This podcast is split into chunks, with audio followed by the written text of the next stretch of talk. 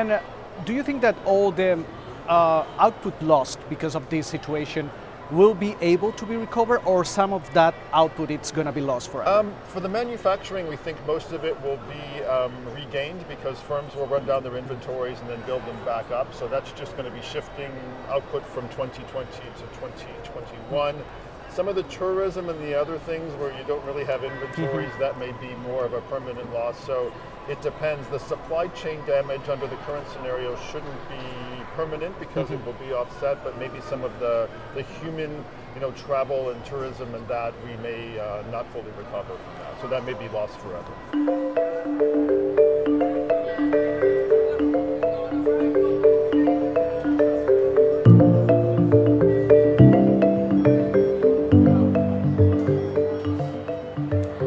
Escuchábamos al economista jefe de SP Global Ratings eh, precisamente pronunciándose sobre el impacto de ese coronavirus y sobre todo la producción que podría perderse para siempre debido al brote que afecta en estos momentos a la economía china y a varios eh, países a lo largo del mundo. Bienvenidos a Weekly Call con José Luis de Aro aquí desde la Bolsa de Valores eh, de Nueva York.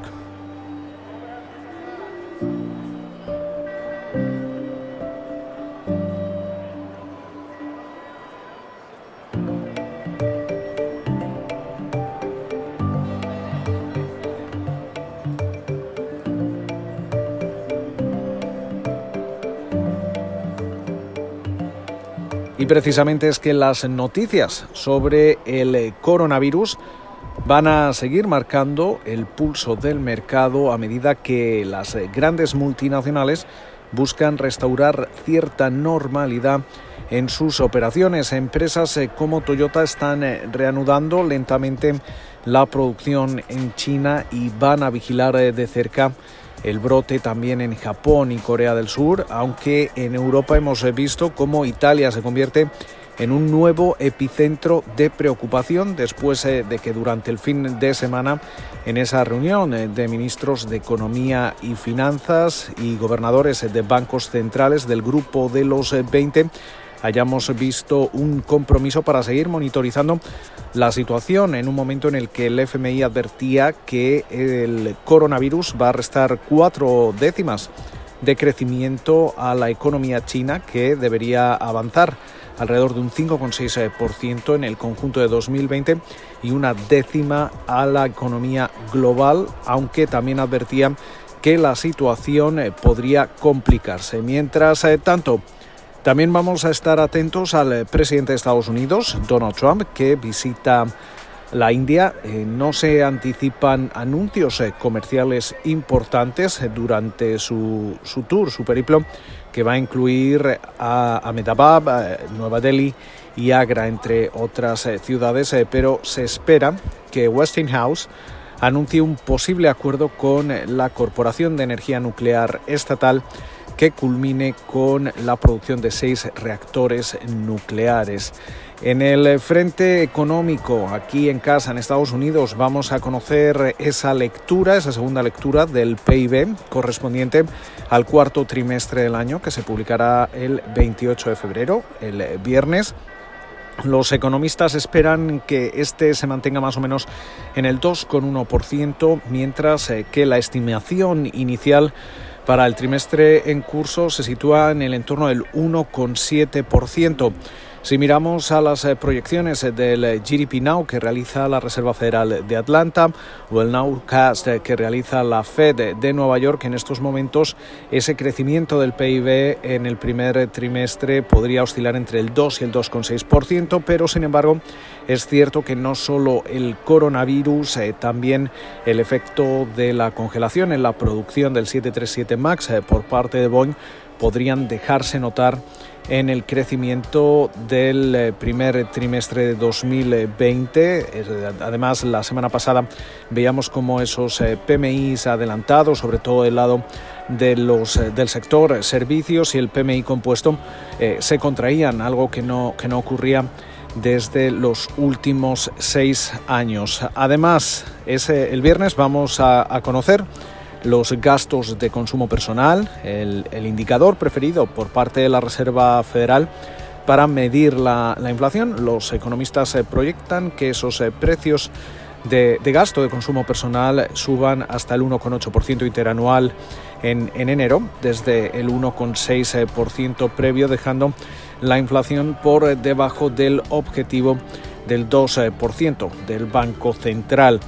Además, eh, se espera que, las eh, cifras eh, de gasto del consumidor muestren un aumento del entorno al 0,3%. También durante el viernes vamos a conocer los pedidos de bienes duraderos atentos también a las órdenes de, aviones al hilo de esa crisis que comenzábamos relacionada con el 737 MAX.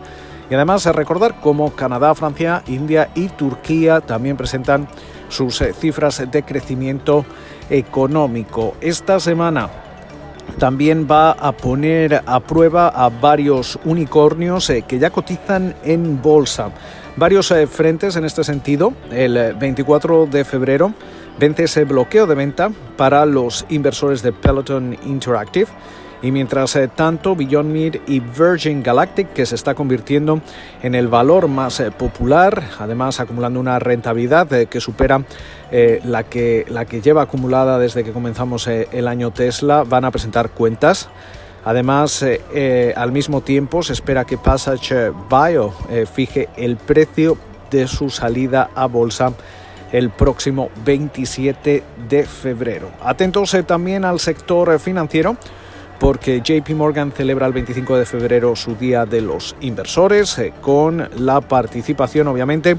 de su consejero delegado, de Jamie Dimon. Ese mismo día también la Junta Nacional de Seguridad eh, del Transporte tiene previsto celebrar una, una reunión para determinar la causa de ese accidente mortal de un modelo X de Tesla en Mountain View, en California. Por su parte, esta semana la Unión Europea va a tratar de finalizar ese mandato para retomar las eh, conversaciones eh, con Reino Unido y también vamos a ver cómo el fundador de Wikileaks, eh, Julian Assange, se presentará en un tribunal en Londres para luchar contra esos cargos de extradición. Mientras tanto, en el ámbito político nacional,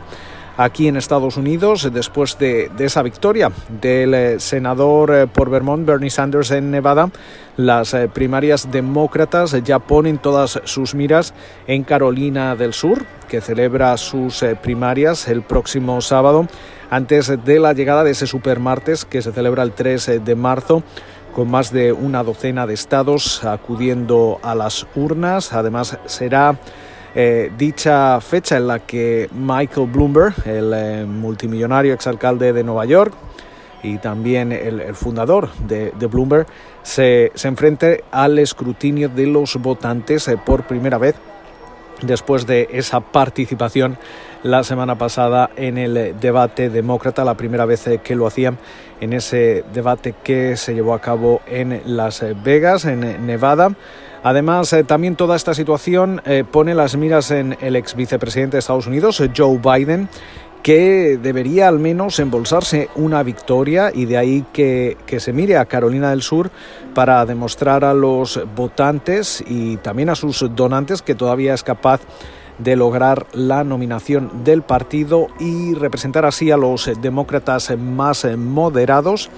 pero sin embargo también en este sentido Pete Buttigieg y la senadora por Minnesota Amy Klobuchar ah, también eh, buscan demostrar que, pueden hacerlo. Estaremos atentos a los resultados el próximo sábado de esas eh, primarias en Carolina del Sur y sobre todo comenzaremos a hacer eh, también proyecciones, que es lo que proyectan las encuestas de cara a ese super martes. pero también Parece que la temporada de resultados de Estados Unidos comienza a perder algo de fuelle. Eh, aquí, aquí en Wall Street, eh, con solo 44 compañías del Standard Poor's 500 presentando sus eh, cuentas esta semana. Sin embargo, no por ello va a ser menos importante porque las minoristas van a ser el centro de atención ya que van a pasar por esa pasarela de resultados Macy's, TJ Maxx, Home Depot, Best Buy entre, entre otras, eh, también Food Locker. Y, y, en lo que se refiere al sector tecnológico, también van a hacer lo propio algunos grandes nombres como HP y Salesforce. El martes, el vicepresidente de la Reserva Federal, o vicegobernador, de la Fed, Richard Clarida, va a analizar las perspectivas de las tasas de interés y la economía en una conferencia en Washington. Y también destacar cómo esta semana el Banco Central de Corea del Sur va a establecer su tasa de recompras de siete días el próximo jueves. Y algunos analistas señalan un recorte preventivo para apoyar precisamente a la economía ante, ante el brote de ese coronavirus el Banco Central de Israel se reúne el lunes y el de Hungría el martes y de momento parece que no hay cambios eh, previstos en sus eh, respectivas políticas monetarias. Así que como de costumbre va a ser una semana con muchas referencias en los mercados de todo el mundo, sobre todo aquí en Wall Street. Nosotros les mantendremos informados la próxima semana sobre la reacción y también el, todo lo, lo relacionado a las noticias empresariales y también esos resultados y datos macro que vayamos eh, conociendo a lo largo de la semana aquí en Weekly Co con José Luis eh, de Aro desde la Bolsa de Valores de Nueva York. Pasen ustedes una feliz semana y nos escuchamos en siete días.